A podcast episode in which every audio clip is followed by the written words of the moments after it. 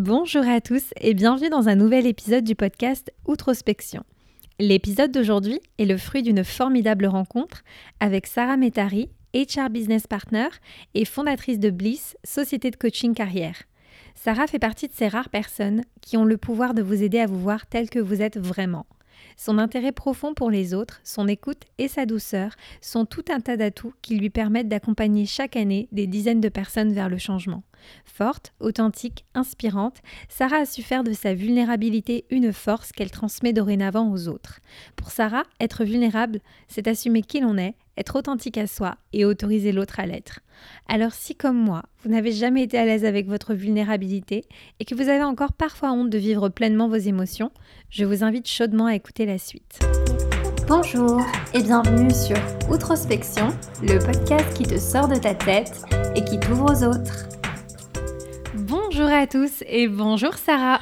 Bonjour Anissa. Comment vas-tu? Très bien, je suis super contente d'être là avec toi. Bah écoute, c'est moi qui suis ravie que tu aies accepté mon invitation. Euh, toi et moi, on a un petit peu une, histoire un peu originale. Je raconterai euh, juste après. Mais euh, du coup, j'avais très très envie de t'avoir sur le podcast parce que toi-même, tu étais une auditrice. Exact. C'est comme ça que j'ai découvert Outrospection.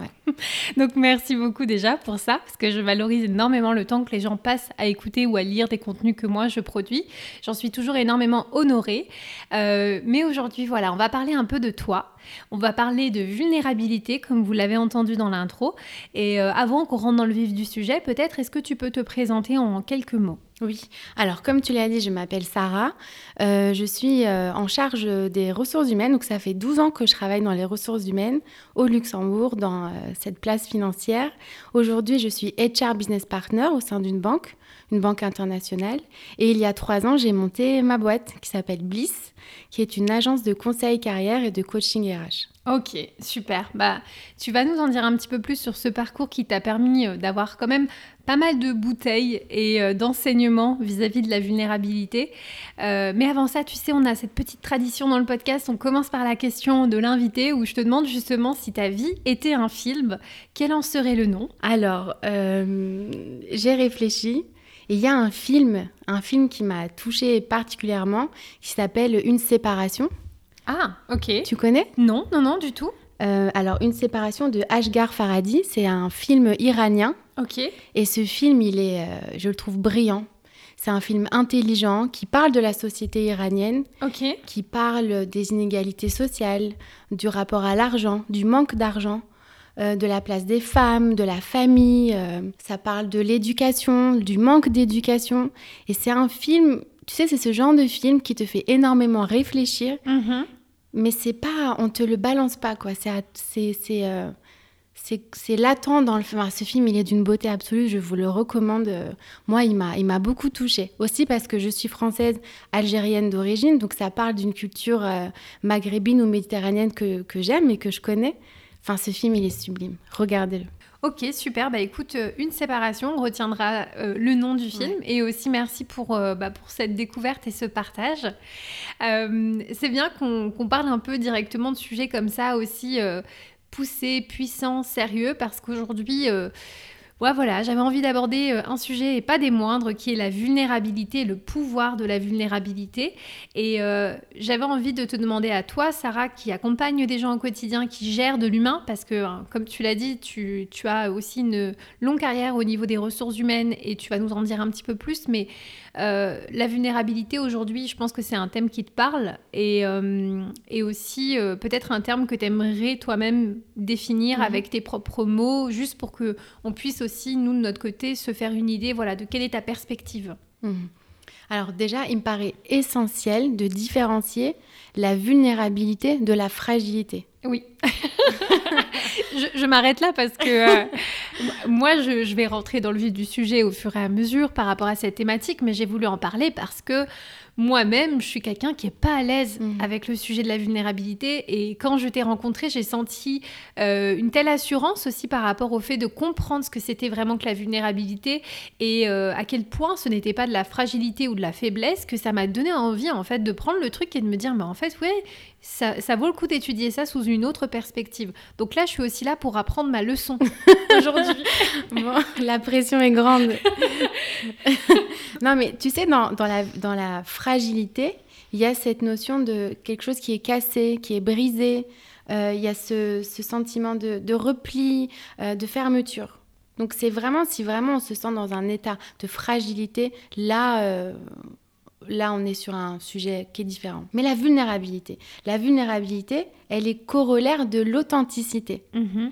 Être vulnérable, c'est juste être authentique à soi, à ce qu'on vit au moment où on le vit et avec les gens avec lesquels on vit. C'est c'est accepter de lâcher prise, d'être dans l'ouverture. Et du coup, tu vois, c'est quand même vachement puissant. Ouais. Et il faut être super fort pour être vulnérable. Pour dire, ok, là, là, je suis vulnérable. Imagine la force qu'il faut pour le dire et pour le vivre. Ah, C'est assez incroyable en fait, parce que tu vois, moi je crois que je j'ai grandi toute ma vie avec cette idée que la vulnérabilité, il y avait un petit côté un peu honteux, tu vois. On se montre pas vulnérable, on est fort, on, on, on pleure pas, tu vois. On, masque un peu ses émotions et ça, je, je pense que c'est ça touche aussi bien euh, les hommes que les femmes. C'est sûr que les femmes, on va avoir tendance un peu plus à nous excuser une certaine vulnérabilité, mais euh, pour autant, je pense que on est, de par notre éducation, notre histoire personnelle, pas tous forcément confortables ni vraiment conscients de ce que ça signifie et pourquoi il y a une force en fait en ça. Et justement, ça m'intéresse vraiment de savoir un peu comment toi tu, tu pousses cette thématique-là parce que tu dois finalement aussi peut-être avec des personnes que tu accompagnes ou avec qui tu échanges, les aider à voir les choses sous une autre Mhm. perspective. Oui. En fait, tu sais, les gens, quand ils viennent me voir, imagine, tu as une pelote de laine tout emmêlée. Et tu vois, ça fait plein de nœuds, voilà. Et ben, au cours de la séance de coaching, on va, on va dénouer, on va y aller tout doucement.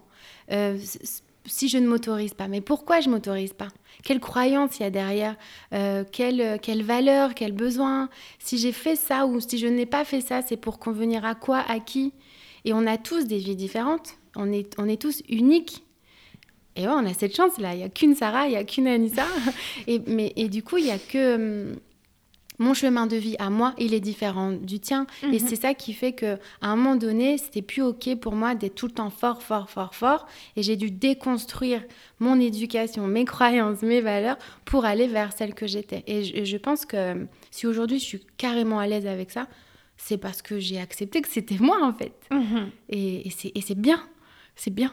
Non, absolument, c'est clair. Et, justement, par rapport à, ta propre euh, euh, histoire personnelle, euh, tu le disais avant, il y a trois ans, tu décides de lancer Bliss, donc qui est aujourd'hui ta société de coaching. Donc tu accompagnes des gens au quotidien. En quoi ça consiste un petit peu tes missions de, coach carrière? Alors déjà, je voudrais juste préciser que Bliss, c'est né à un moment où j'ai accepté ma vulnérabilité. Donc ça faisait une dizaine d'années que je bossais dans les ressources humaines, dans ces postes à responsabilité, où je fais de la gestion de carrière, euh, du talent management, euh, euh, l'accompagnement vers le changement. Je travaille exclusivement avec des leaders. Ils me partagent leur stratégie business et moi j'implémente la stratégie RH. Donc il y a, je pensais que pour être dans le rôle, il fallait être fort, il fallait être solide, parce que je suis une jeune femme de 35 ans déjà. Mais ça ne se voit pas. Et je crois que ça ne s'entend se- pas. je pense que tu vois, ma voix, ma voix, elle n'a pas participé à ma crédibilité dans le monde de l'entreprise euh, patriarcale, tu vois. Mais, mais en tout cas, une voix agréable et douce quand même. Donc il y a aussi des atouts euh, par rapport à ça. Mais je suis d'accord avec toi sur le fait que ça peut aussi envoyer des signaux euh, qui n'aident pas à, à affirmer cette position et Voilà. cette assurance. Ouais. Ouais. Après, j'ai quatre frères, j'ai grandi dans une grande fratrie où, euh, voilà, il fallait, tu vois, faire sa place. Donc, c'est OK, je sais m'imposer. Mais là, il y a trois ans, j'ai basculé. euh, je pense que mon corps en avait ras-le-bol de soit fort, soit fort. Mhm. Et donc, euh, j'ai traversé un moment un peu difficile. Et à l'issue de ça, je me suis dit, OK, j'ai besoin de me mettre en, tu vois, sur le chemin de, de, de l'employabilité. Mais j'ai pas trouvé de gens pour m'accompagner. J'ai pas trouvé de Sarah qui connaissait ce que j'avais vécu. Et du coup, l'idée est née. Je dis, ben, je vais monter une agence de conseil euh, pour préparer les gens qui en ont besoin pour trouver un emploi, un stage, bosser sur une promo, peu importe si tu as besoin de conseils RH et de coaching carrière, eh ben travaillons ensemble. C'est vraiment de là que c'est né. D'accord, ok. Et donc typiquement, les gens qui viennent te voir, c'est des gens qui sont aussi bien en recherche qu'en poste aussi? Exactement. C'est ça qui est magnifique, c'est que j'ai des étudiants de 18 ans mhm. qui veulent... oui, récemment, c'était ça. Elle veut postuler à un BTS en alternance. Elle n'a jamais fait de CV. Ben, on travaille ensemble sur le CV, sur la préparation à l'entretien. Plus récemment, j'ai eu une cadre de 50 ans qui avait envie, allez, il me reste 10 ans, euh, là j'y vais quoi. J'y vais, je deviens la directrice commerciale que j'ai envie de devenir. Euh, j'ai des reconversions professionnelles, des jeunes hommes, des jeunes femmes, j'ai des cas de burn-out. C'est dur de se relever d'un burn-out. Donc tu as besoin qu'on te tende la main et qu'on te prépare au marché de l'emploi. Moi, je connais le marché de l'emploi, je connais les codes, je connais l'impact et l'importance du non-verbal, l'importance d'un CV. Votre CV, c'est vous, c'est votre identité, c'est hyper important de le soigner. Euh, ce qu'il faut dire ou ne pas dire en entretien, comment on se tient, euh, sa posture, voilà. Tout ce que je sais, en fait, je le transmets. Donc typiquement quelqu'un qui vient qui dit euh, bon bah voilà je suis en poste j'aimerais demander une augmentation est-ce que ça t'en parle avec? Carrément ouais carrément après, une augmentation, ça se demande si on a un dossier solide. Si tu as un projet, si tu as accompli quelque chose, si tu as délivré sur euh, les, attentes, tu vois. Et ça, on construit le discours ensemble. On fait preuve d'assertivité. On, demande si on pense qu'on le mérite, mais on est carré dans le discours, quoi. Ok. Depuis que tu fais le coaching, est-ce que euh, tu as appris des choses sur la vulnérabilité? Oui, oui, oui. Déjà, j'ai été certifiée coach il y a un an, deux ans, deux ans, je crois, un an ou deux. Euh, et lors de ma certification, qui a duré un an, j'ai vraiment, tu vois, appris plein d'outils qui me permettent d'accompagner. Et euh, ce que je trouve assez drôle, c'est que les gens viennent avec un sujet, et puis en fait, tu glisses vers un autre. Ouais. Il y a toujours la phase B, tu vois. C'est mhm. là où on peut commencer le travail. Et dès que je touche à l'endroit voilà, c'est là, tu vois. Ok, ça fait un peu mal, ça te pique un peu, mais c'est là. Mais parce qu'ils sont en état de vulnérabilité, euh, ça grince un peu, tu mhm. vois. Mais, mais parce que je suis pas dans le jugement, que je les accueille euh, tels qu'ils sont, que je partage aussi mon histoire, là, ils y vont. Ok, d'accord. Et ça, tu penses que c'est important de, de, te mettre à un niveau où tu leur racontes ta propre histoire avant de les accompagner? Mon histoire, je la raconte pas toujours au début, tu vois. Ça peut être aussi au cours d'un coaching quand je, je le fais quand je sens que ça va apporter à mon coaché. Ok. Je le fais pas pour le faire. Parce que, à vrai dire, ce que j'ai vécu, c'est pas, euh, on s'en fout quoi, c'est pas le propos. Mais moi, qui ai souvent besoin de modéliser, j'ai vu des grands de ce monde. Euh, j'ai vu Barack Obama pleurer à plusieurs reprises lors de son mandat, notamment lorsqu'il y a eu les fusillades dans les écoles. J'ai vu la grandeur de cet homme. J'ai vu, j'ai vu la posture qu'il a prise lorsqu'il a versé ses larmes et l'authenticité avec laquelle il a fait. Et surtout, j'ai vu ce que ça a apporté à, son propos, à, son job mhm. de, chef d'État.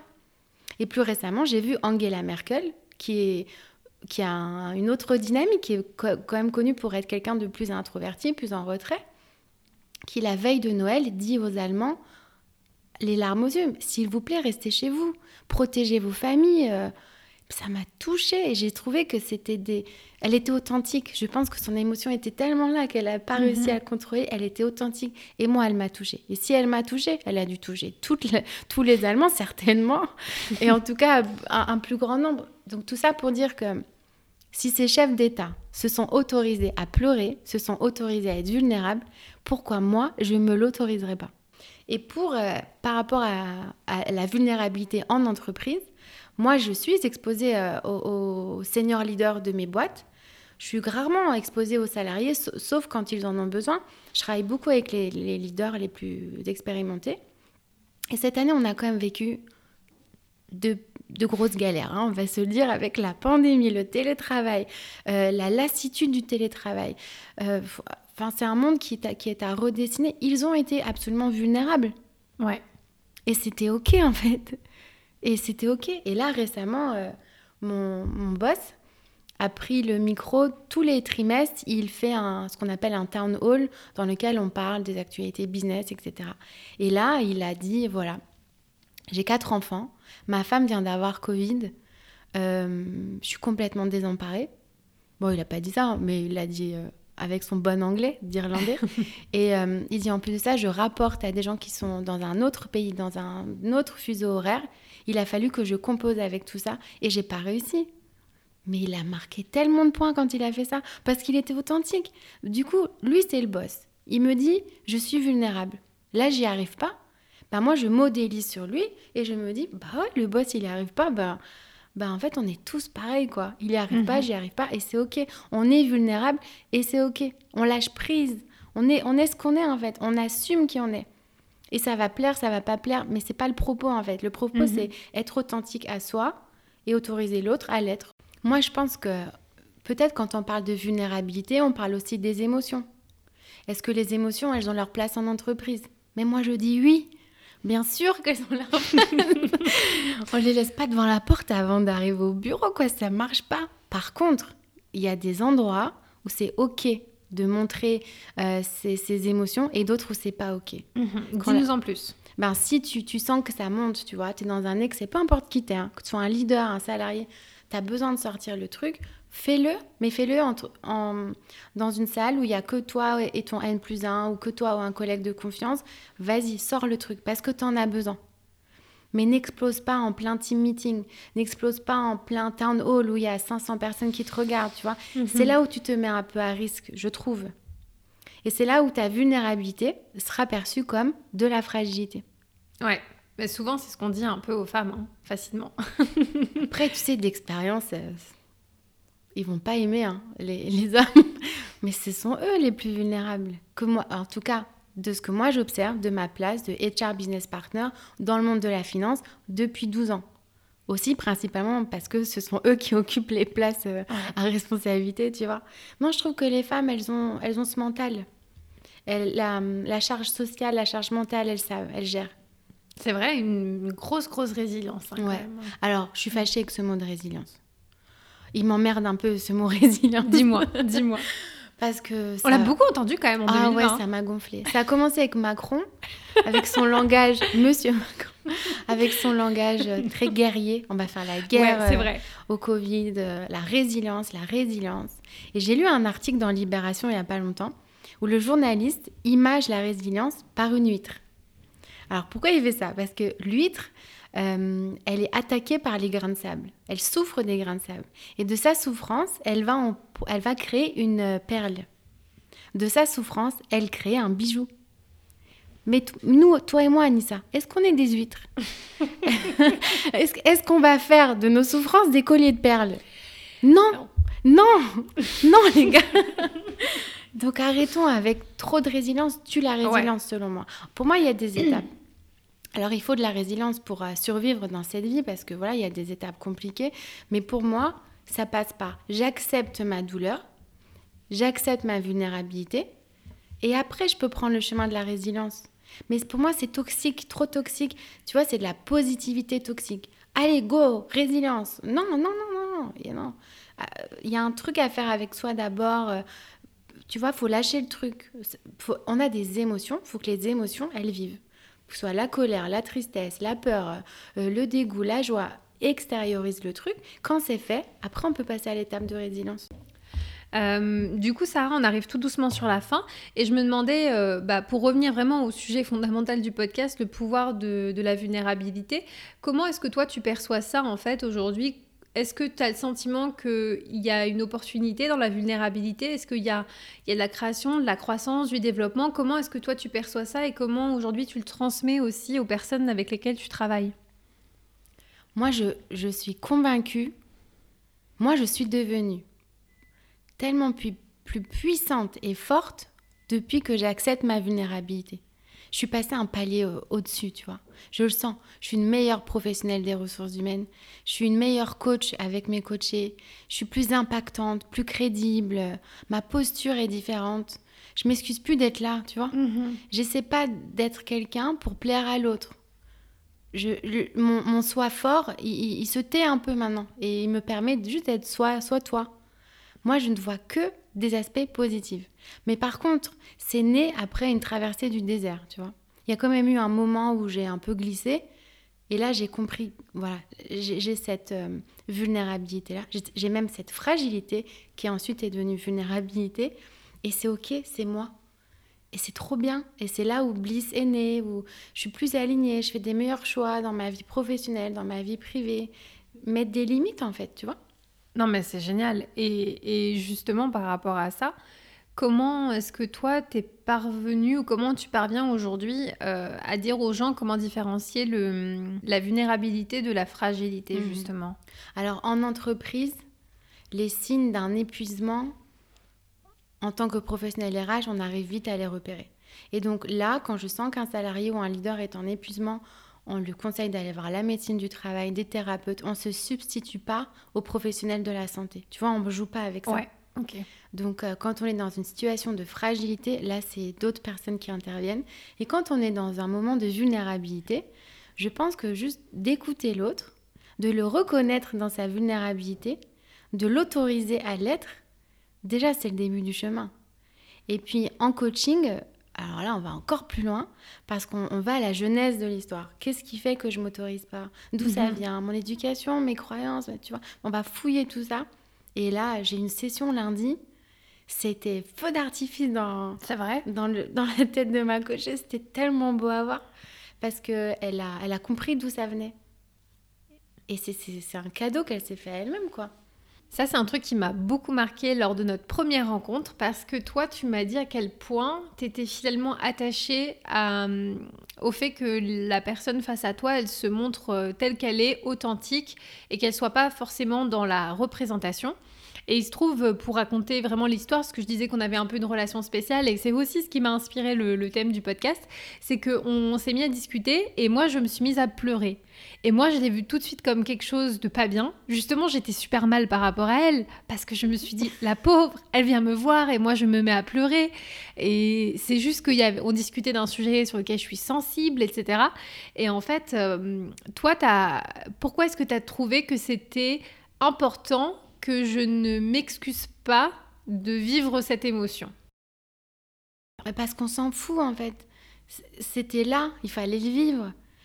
Et t'excuser, c'est invisibiliser ce qui se passe chez toi. Et c'est pas ok. C'est pas ok. Euh, là, tu traversais euh, cette émotion-là. Moi, j'ai vu ça comme un cadeau. Je me dis, wow, elle me fait confiance. Euh, elle sent que je ne la juge pas, donc elle y va. Et euh, moi, j'ai trouvé ça beau. Je trouve qu'on a vécu un beau moment. Et, euh, et c'est la vie, quoi. Merde, pourquoi on doit toujours sourire et être heureux? Ben non, des fois, on traverse des moments de souffrance. Et on n'a pas fini d'en traverser, les gars. Mm, c'est clair. Euh, donc non, quand c'est là, c'est là, c'est cool, en fait. Après, je crois que moi, je suis tellement, tellement authentique et tellement OK avec l'autre au moment où je suis avec l'autre pas que ça oblige l'autre à l'être en fait, tu vois. Si j'étais très high level, très superficielle, il serait en face de moi très superficiel. Mais parce que c'est pas ça que j'ai choisi, c'est pas ça que j'ai envie d'être, et certainement pas dans mes relations euh, humaines ou même professionnelles. J'ai besoin d'authenticité, de profondeur, d'échange. Par conséquent, euh, en face, c'est ce qu'il me renvoie, tu vois. C'est, ben, il texte tout tout tango, tu vois. On est deux à faire le, à faire la relation. Et puis, euh, puis moi, je suis convaincue que quoi que tu vives dans la vie, c'est toi, c'est ta responsabilité. Tout part de toi. Donc, si toi, à ce moment-là, Anissa, tu te dis non, non, non, je ne vis pas le truc, ben, tu n'es pas avec toi. Et du coup, mhm. tu peux pas avancer vers. Euh, il y a un truc à comprendre là de ce qui s'est passé. J'ai trouvé que c'était cool que tu le fasses à ce moment-là. Je sais pas si c'est clair ce que j'ai dit. bien sûr que c'est clair. Bien sûr, bien sûr que c'est totalement clair. Et euh, justement, dis-nous un petit peu, c'est quoi la suite pour toi avec Bliss? Comment est-ce que tu te projettes? Alors, euh, c'est une super bonne question. Donc Bliss, aujourd'hui, c'est, c'est, c'est plutôt, tu vois, un acte de solidarité. Sur mon, sur mon, mon, Instagram, je ne donne que des conseils qui sont absolument gratuits. Je revois tous les CV, c'est absolument gratuit. Ah ouais Ouais. Et j'adore faire ça. J'adore euh, aider les gens. C'est dans un domaine dont je suis experte. Pas sur. Euh, je suis pas une coach de vie, je suis pas une coach love. Je vais pas me lancer là-dedans. Je suis pas thérapeute. Je suis pas psychologue. Je connais mes limites. Et d'ailleurs, je dis souvent à mes coachés, là, c'est plus de mon ressort. Vous devez aller voir un professionnel. Et je fais des sessions de coaching carrière, parce que moi, je suis orientée carrière. Et ça, hum, toutes mes valeurs prennent sens. Je suis très orientée performance. Tu vois, j'aime, je suis une compétitrice, j'ai besoin de ça. Et, la solidarité et la sororité sont mes valeurs suprêmes. Donc Bliss, ça incarne tout ce que je suis. C'est un cadeau que je me fais à moi-même et que je partage à l'autre. Et mes sessions de coaching, il faut payer pour que la personne en face, elle bosse. Si elle paye pas, elle bosse pas. Mais mon prix est symbolique. Je ne vais pas le dire à ce micro, je le dirai à tous ceux qui me contacteront, mais c'est vraiment pas euh, symbolique. C'est aujourd'hui, euh, c'est pas une, activité que tu développes dans le but d'en faire euh, un empire là-dessus. C'est alors, Inch'Allah, hein, comme on dit chez nous. mais aujourd'hui, je suis très heureuse dans le monde de l'entreprise. Moi, j'aime le salariat. J'aime mon rôle de HR business partner.